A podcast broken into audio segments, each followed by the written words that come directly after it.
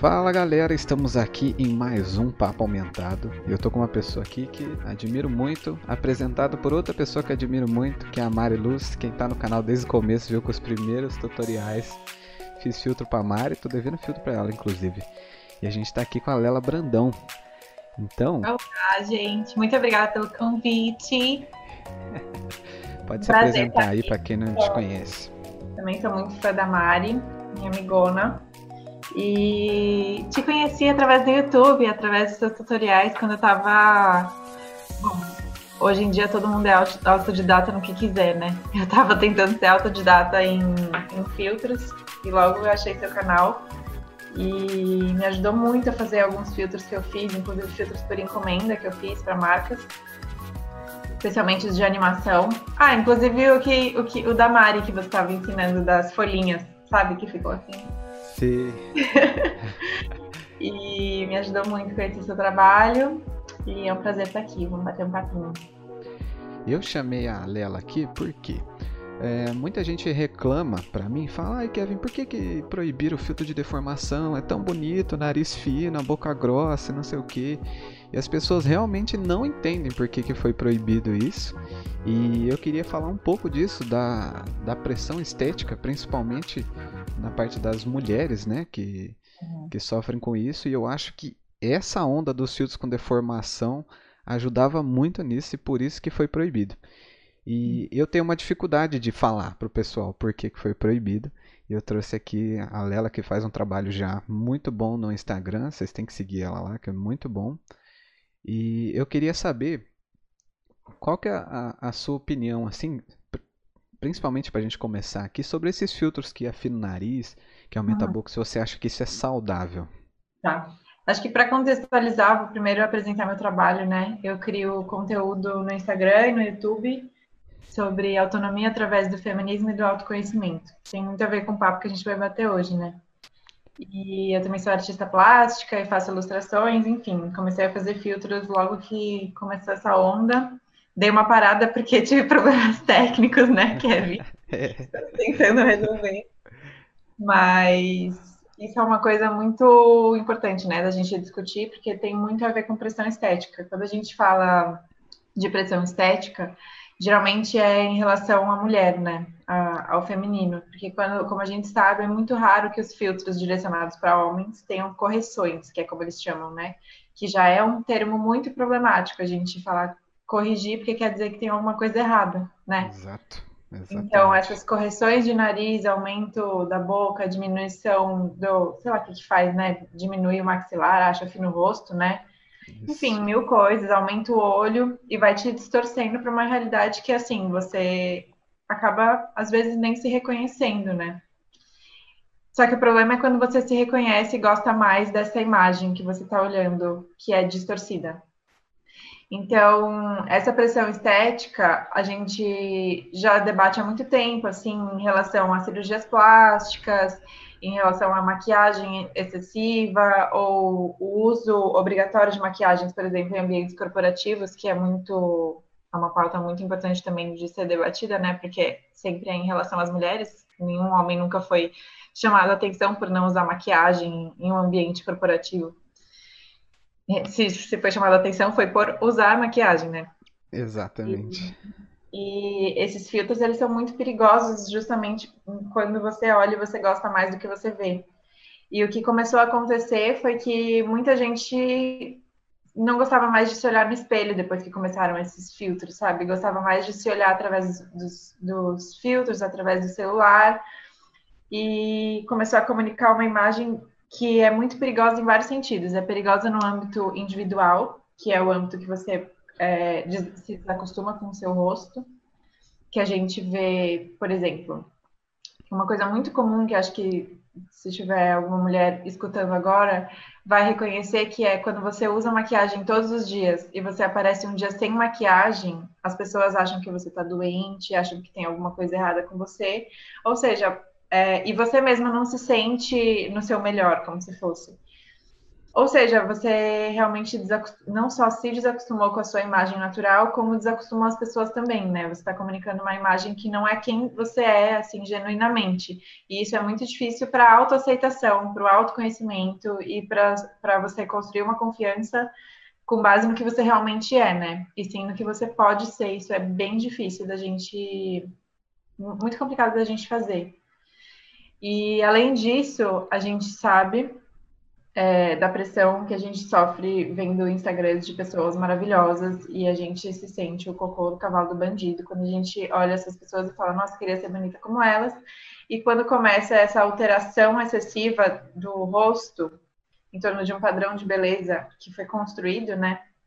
É, e esse padrão de beleza tem muito a ver com a opressão das mulheres. Se quiser, eu posso até indicar um livro que se chama O Mito da Beleza, que é um livro que eu sempre indico da Naomi Wolf, que ela fala bastante clinicamente assim é, sobre essa pressão estética e como ela é usada mesmo para oprimir as mulheres e impedir elas é, de sucederem, tanto economicamente, politicamente, socialmente, enfim. Eu tenho até um vídeo no meu canal que eu falo sobre isso, que são coisas que eu parei de usar depois do feminismo, e todas têm a ver com isso. E quanto eu economizei, tanto de tempo quanto de dinheiro. Um spoiler, dá mais de 8 mil reais por ano de, de coisas estéticas, como depilação, é, fazer a sobrancelha, ir no cabeleireiro, tudo isso que faz parte é, do dia a dia de muitas mulheres, mas que custa dinheiro, né? E acaba aprisionando. E, e é isso, essa a, a, minha opinião é isso, é que é bem complicado, mas ao mesmo tempo é, a, gente também tem várias questões que eu acho que a gente não pode se iludir, né? De achar que o Instagram é bonzinho e tá fazendo isso porque ah, quer que as mulheres se aceitem. Não é isso, né? Quando chega num, nesse ponto de ser proibido, quer dizer que é que tá dando tão errado que eles tiveram que fazer alguma coisa, como por exemplo foi a época dos likes, né? Que estava debilitando tanto a saúde mental das pessoas que eles tiveram que fazer alguma coisa. Então é bom a gente sempre pensar nisso também. É, tem o, o lado comercial, né? Porque eu sei que alguns países, algum, alguns municípios, tudo aí pelo mundo, é proibido fazer propaganda de antes e depois de cirurgia plástica. Então tinha muitas páginas de clínica, essas coisas, que o filtro se enquadrava como propaganda de antes e depois. Então essa é uma desculpa também, né? E uma coisa que é, que é doida também de pensar que tem gente que não fazia stories antes de ter filtro e ela só faz depois de ter filtro. Então eu acho bom por um lado que a pessoa ela, ela agora ela consegue falar, ela consegue se expressar, mas eu acho ruim porque ela teve que ter um artifício desse tipo, né, para ela ter coragem para fazer isso. E eu não sei até que ponto isso ajuda ou piora mais ainda, né, o fato dela ter vergonha do próprio rosto ou coisas desse tipo. E, eu acho, e... eu acho bem difícil isso, porque significa que a pessoa só se sente segura nesse ambiente. E na vida real a gente não tem isso, né? Exatamente. E, então acaba eu... sendo uma, um aprisionamento também. E eu acho que você acaba criando uma corrida, né, pela, pela imagem perfeita. Então, mesmo que a pessoa depois disso ela vá atrás de uma cirurgia plástica, depois ela não fica satisfeita com a cirurgia plástica. Ela vai fazer outra cirurgia plástica e vai fazendo, fazendo, fazendo, até desconfigurar tudo que ela era, né? A gente vê várias mulheres famosas antes e depois, é outra pessoa completamente diferente e monta um, um padrão, um template de, de pessoa bonita, né? Essas pessoas que são bonitas, elas são todas meio parecidas, né? Que cria esse padrão que você falou. E eu queria que você desse agora algumas dicas pra gente de, de autoaceitação mesmo, da gente entender que, que cada um é do seu jeito, cada um tem sua própria beleza e que a gente não precisa disso para as pessoas gostarem né, da gente. Então, eu acho que é, primeira coisa é acompanhar pessoas que se mostram da forma que elas são, né? É um primeiro passo muito simples, principalmente, provavelmente todo mundo que está ouvindo esse podcast é inteirado em redes sociais e, e convive nesse ambiente. E para nossa geração é uma coisa muito, muito traumática, digamos assim, né? Porque não foi sempre que a gente teve isso. e a gente construiu meio que, pelo menos, tô, falando da minha experiência, a minha adolescência não foi nas redes sociais, assim, minha pré-adolescência, adolescência que eu identifico que é onde a gente é, cria a nossa identidade, algo assim, né? Sim. E depois vem as redes sociais que fazem você questionar tudo isso, né? Porque você tem contato com o dia a dia, com a realidade de várias outras pessoas de uma forma extremamente deturpada, maquiada, distorcida, e você começa a duvidar da sua própria, do seu próprio processo, da sua, da sua própria pessoa. Então, a primeira coisa que eu recomendaria, que é uma dica clássica, é siga pessoas reais, pare de seguir pessoas que te reverberem de uma forma ruim dentro de você, né? Que você que gerem um sentimento de competição, um sentimento de autodepreciação. Eu fiz isso em 2017, eu percebi que, que eu, é que eu acho que hoje em dia, pelo menos na minha bolha, a galera não liga mais tanto para essas é, influencers de vida perfeita, sabe? Mas eu sei que tem muita gente que gosta de acompanhar, que, enfim, ou acompanha por inércia, nem sabe o que está acompanhando, mas está lá. Então, o que eu recomendaria é dar uma olhada nas pessoas que você segue, realmente pare de seguir pessoas que te fazem mal. Ninguém vai ficar chateado de você parar de seguir, na verdade, ninguém nem sabe. Acho que hoje em dia ninguém nem sabe se você está seguindo ou não, sabe? Nem tem mais essa noia. E se alguma pessoa te, te traz esse sentimento de se rebaixar, de achar que a vida dela é perfeita, de inveja, que é muito natural a gente sentir quando a gente acompanha de perto uma vida que é teoricamente perfeita, para de seguir e substitui por pessoas que te tragam o oposto, sabe? Que te incentivem a se olhar, a se aceitar. Tem inúmeros perfis que, que falam bastante disso, especialmente de pressão estética, gordofobia, é, padrão de beleza, tudo isso. Tem muita gente criando conteúdo muito massa sobre isso. E seguir, assim, agora falando especificamente para as mulheres, seguir mulheres reais, né, que não, não fazem questão de maquiar a vida antes de postar, que realmente estão ali para compartilhar um processo, porque a, acreditam que esse processo pessoal pode, de alguma forma, alterar a sua relação com você mesmo para uma coisa melhor. Por exemplo, eu. e aí, um exemplo para seguir é a Lela, né? E você falou de, de criadores de conteúdo e etc. Eu acho que a gente, como criador de filtro, a gente tem que ter esse papel importante também de disseminar né, essa ideia de que é errado essa forma de deformação. E eu apoio muito mais filtros como um que eu fiz para a Mari mesmo, que é um que é Você é Linda. Aquele filtro, ele não tem nenhum atributo estético. Não tem retouch na cara, não tem maquiagem, não tem nada. Ele tem uma mensagem dizendo você é linda. E eu acho que essa mensagem é muito mais bonita do que a deformação e etc, né? E é. eu, eu acho que então você aí criador que está ouvindo, pensa nisso, né? Você que fica lá no grupo do Telegram todo dia me perguntando, ai, por que que eles proibiram? Ai, por que que deixa lá? É, é gente, vamos pensar no âmbito todo, né? E aí eu queria puxar também com você, já que a gente falou dessa parte, falar um pouco de diversidade também, porque muita gente faz filtro de maquiagem e faz com os modelos padrões que tem no Spark lá e pega a pele branca e faz a maquiagem só para pele branca.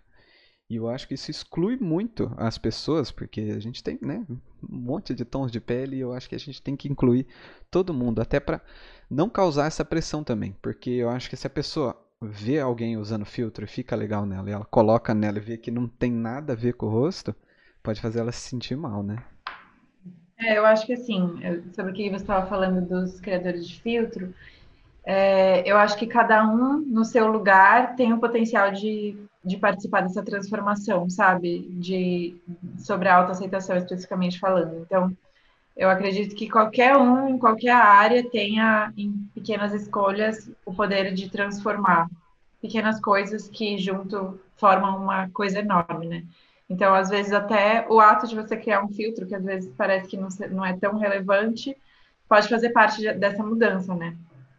E sobre, sobre essa parte da diversidade, o meu lugar de fala nesse, nesse, né, nessa questão é de mulher branca que é que tenta ser útil para a luta antirracista sempre que possível. E o que eu vejo é que as mulheres negras, elas reclamam muito porque os filtros de maquiagem geralmente deixam a pele esbranquiçada com um fundo cinza, né? E o que eu, assim, eu tava vendo mais sobre esse assunto e eu vi que a solução que elas encontraram foi seguir criadores de filtros que eram negros, que realmente se preocuparam com isso, porque fizeram com esse lugar de experiência. Só que também é muito triste que só as pessoas que realmente passam a experiência pensem nisso, né? Exatamente. Que a gente tem uma coisa que é muito forte, até tem um, um vídeo, olha, eu tô fazendo jabá o tempo todo, mas é porque a, a, todo o meu discurso é pautado em alguns estudos, né? E aí eu produzo conteúdo em cima disso. Mas eu tenho um vídeo no meu canal que fala sobre o universalismo, que é um problema muito sério que a gente fala tanto na luta antimachista quanto na luta antirracista, que é a ideia de que existe um ser humano neutro e esse ser humano neutro é um homem branco, né? E isso quer dizer que o homem branco ele tem essa tem o privilégio da individualidade, enquanto se você é mulher você não tem, se você é mulher negra pior ainda, né? Que, que é como se fosse uma coisa só. Então é muito importante a gente perceber isso, porque a gente começa a tomar as nossas decisões, tomar tomar fazer essas escolhas mais conscientes, porque se a gente parar para pensar, né, mais da metade da população é negra. Como é que os filtros estão sendo criados para pessoas brancas quase que exclusivamente, né? Exatamente. E aí é, tem muita gente que vai vir com aquele discurso de quem lacra não lucra. E eu acho que é aí que a, que a gente prova o contrário, né? Porque muita gente vai fazer filtro para marca, por exemplo, uma marca de estética. Como que você não vai incluir as pessoas negras, né, elas fazem parte do, dos clientes. Então, é, eu queria criar esse senso na cabeça das pessoas mesmo, de antes de começar a criar, antes de tudo isso, já ter na cabeça que todo mundo tem que incluir todo mundo. Inclusive, o próprio Spark oferece lá vários tons de pele para a gente testar. E eu acho que as pessoas não testam. Que ficam, que ficam fazendo as carinhas. Isso. E tem, tem um monte ainda. Inclusive, eu coloquei lá na pasta do meu Drive, lá tem mais de 50 vídeos, com vários tons de pele, até pele asiática, pele branca, pele morena, pele negra. Eu acho muito importante, até pensando no lado comercial mesmo, da gente incluir todo mundo. E, e, e que nem você falou, né, que é triste que só as pessoas que passam por essa experiência ter essa noção e às vezes essas pessoas também não têm tanta visibilidade. Então, é, eu abro até espaço lá no meu, no meu Instagram para todos que tiverem filtros assim, pode me marcar, eu vou divulgar todo mundo. Eu quero chamar, tem o Breno que eu falei com ele esses dias, ele faz filtros assim, eu vou chamar ele aqui para a gente falar disso também, ah, que é legal. é bem, bem bacana. E aí, eu queria indicar para vocês também ver o canal da Lela, eu assisto os vídeos dela lá, ela fala sobre feminismo, mas qualquer um pode ver, não precisa ser só mulher, né, Lela? É. Lembro que eu falei com ela umas primeira vez no, no Instagram, falei, nossa, eu não sou mulher, mas eu gostei muito de ter visto. Ela falou para mim, não, não precisa ser. pode ver, eu gostei muito, e eu recomendo que todo mundo vá lá ver, muito bom. E... Muito obrigada. É, quando eu estava criando, hoje em dia eu não sei porque faz muito tempo que eu não pego no Spark por conta desses problemas técnicos. Mas é, eu lembro que tinha que quando você dá o retouch na pele, geralmente ele clareia, né? Ele dá uma clareada na pele. E isso é muito violento, né? Você pensar que retocar uma pele é clarear ela, a gente já começa a entender onde que mora o racismo nessas primeiras, nessas pequenas coisas que no final não são tão pequenas, né? Exatamente. E o próprio template de, de maquiagem que tem padrão lá do Spark, ele não funciona bem em pele escura. Então, eles mesmo que fizeram, o negócio que era para ser um, um, template universal, não funciona. É. É então, bem... e aí essas mudanças estruturais, por exemplo, é... comunicar o Spark que essa coisa não funciona, entendeu? Tipo, os criadores de filtro podem fazer isso. Se, se todo mundo falar, olha, isso aqui tá errado, eles vão mudar. Porque vocês são os clientes dele, tá ligado? Exatamente. Inclusive, a gente faz filtro de graça, a gente dá um monte de dinheiro pro, pro Instagram, é. porque a gente não ganha nada. É, tem criador aí com um bilhão de impressões. Né? O, o meu chegou a 2 bilhões, amém. E não ganhei um centavo e o Instagram tá ganhando com isso. Então a gente tem todo o direito mesmo de cobrar. E, e, tá sempre colocando essa pauta aí. Inclusive um influenciando o outro, né? Até todo mundo tem um amigo para testar. Eu acho que não custa nada. Você tá fazendo filtro, manda para um amigo. Ah, deixa eu ver como é que fica na sua pele. Deixa eu ver como é que fica. Tem que testar e tem que incluir todo mundo. É... Agora, Lela, eu queria. Ah, agora eu lembrei que ia falar. Ó, eu queria que você indicasse pra gente perfis que você gosta pra gente seguir, se você tiver algum em mente aí, livros, etc. Pra dar uma introduzida mesmo na galera. Isso em relação à aceitação, né? Isso. Tá. Eu sigo tanta gente, assim, na verdade, a grande maioria das pessoas que eu sigo são, são dessa forma. Acho que eu não sigo ninguém que me faz sentir mal hoje em dia. É, inclusive, isso teve uma grande, uma grande influência assim na minha aceitação. É, vou falar algumas pessoas que eu consigo lembrar. Deixa eu abrir aqui o Instagram. A primeira que vem na minha cabeça é a Alexandra. Não sei se vocês conhecem. O Instagram dela é Alexandrismos. Ela fala bastante sobre gordofobia. Ela tem um, um projeto muito massa que chama Movimento Corpo Livre, que inclusive também tem um Instagram. E eu acho que chama Movimento Corpo Livre o Instagram. Deixa eu ver. Movimento é, Movimento Corpo Livre, em que ela divulga várias mulheres reais, assim, você, você sendo é, influenciadora ou não, criadora de conteúdo ou não, você pode mandar sua foto para ela e ela publica, então lá é um grande compilado de várias pessoas que mandam fotos por serem reais. Então é muito massa de seguir. Deixa eu ver quem mais.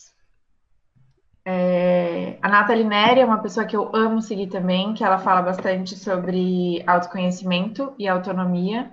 Ela fala bastante sobre questões de aromaterapia, que também é uma coisa que eu amo, mas isso é, é, é não tem tanto a ver com autoaceitação, mas ela fala bastante sobre isso.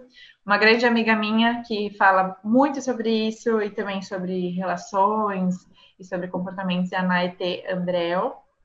É, Naete é N-A-E-T-E Andreo. É, vamos ver quem mais. Tem muita gente, muita gente incrível. Quando você abre essa porta, você não fecha mais. Tem outra pessoa incrível que eu amo seguir, que é a Suiane. Ela se chama Suiane com Y, underline, e Naya com Y também. Então, é Suiane com Y, Y-N-A-Y-A. Ela é uma stylist muito incrível e ela fala muito sobre questões do corpo, ela fala muito de racismo também, fala muito de machismo, então ela é uma criadora de conteúdo muito incrível que eu, que eu acredito que todo mundo deveria seguir. A Rai Neon também, tô falando um monte, mas é porque essa galera, essa, essa minha galera eu amo. A Rai Neon é uma pessoa que fala bastante de corpo também, de aceitação do corpo. E ela é uma pessoa incrível, muito engraçada, vale muito a pena seguir. Nesse sentido também, a Preta Araújo cria um conteúdo de humor muito massa e ela também fala sobre essas questões. Ela fala um pouco mais de racismo, mas ela fala bastante de corpo também e eu acredito que todo mundo deveria conhecer porque o conteúdo dela é muito, muito incrível. E a última, prometo. Mas tem muita gente. Se, se, vocês se interessarem pelas pessoas que eu tô, tô falando, entra lá no meu perfil e vê as pessoas que eu sigo e dá uma fuçada, porque só tem pessoa incrível. É, a última pessoa que eu vou, vou falar é a Bad Santana. Isso se escreve B-A-D-D-I-E Santana. Ela fala bastante sobre aceitação e bastante sobre sexualidade também. Então é um conteúdo muito, muito massa. Show de bola aí, ó. Completo para vocês agora. e agora você falou de aceitação de corpo também. É uma coisa preocupante porque o, o Spark ele está bem no início, a gente não chegou nem na versão 1.0, né? A gente está em beta faz tempo. E uhum. os desenvolvedores falaram que a gente não usou nem 10% ainda da capacidade que eles têm planejado aí, né? Que vai vir junto com 5G, com celulares melhores e etc. E umas coisas que já acharam dentro dos arquivos é o tracking de esqueleto, de corpo, igual o Kinect faz, sabe? Então, é, eles cortaram a deformação agora, eu acho muito bom, porque é, eu imagino que lá na frente poderiam fazer filtro de silicone. Imagina de... o filtro da Kim Kardashian. Nossa senhora. Então eu acho muito bom não ter chegado nesse nível, que aí sim eu ia achar preocupante. Né? Porque é, é, eu vejo, por exemplo, filmes que nem o Jogador Número 1 um lá, né? Que todo mundo é um avatar de si mesmo.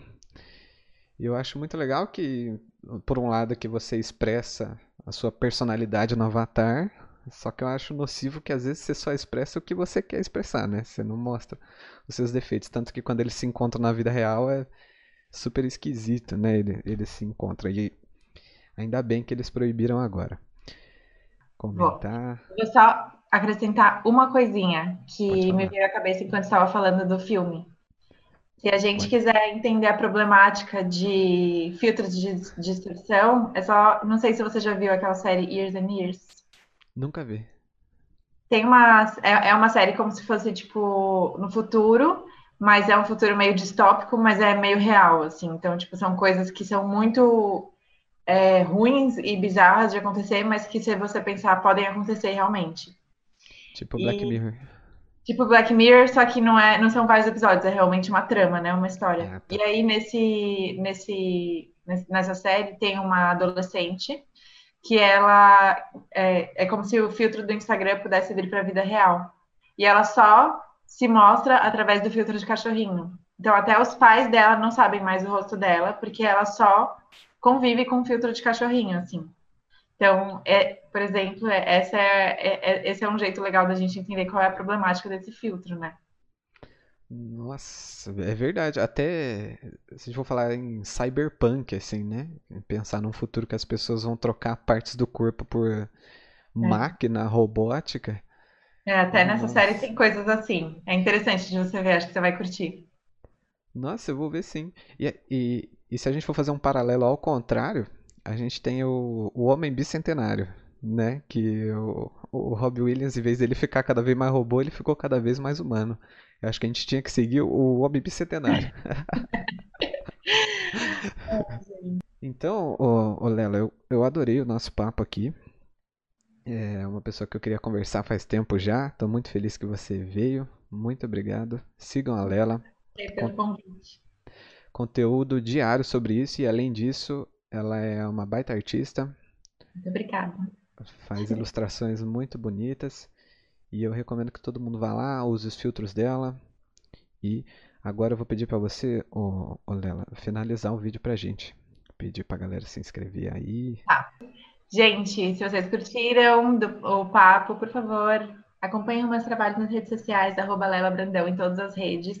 Queria agradecer mais uma vez o Kevin por ter me convidado, foi um papo muito legal. E se vocês curtiram, por favor, comentem nas nossas redes também os feedbacks para a gente saber. Deixem aí seu like. Não sei se funciona assim no mundo dos podcasts, porque eu não sou podcaster, eu sou youtuber. Mas agradeço demais o convite, foi muito massa. Muito obrigado, Lela. Até a próxima, hein, pessoal. Até.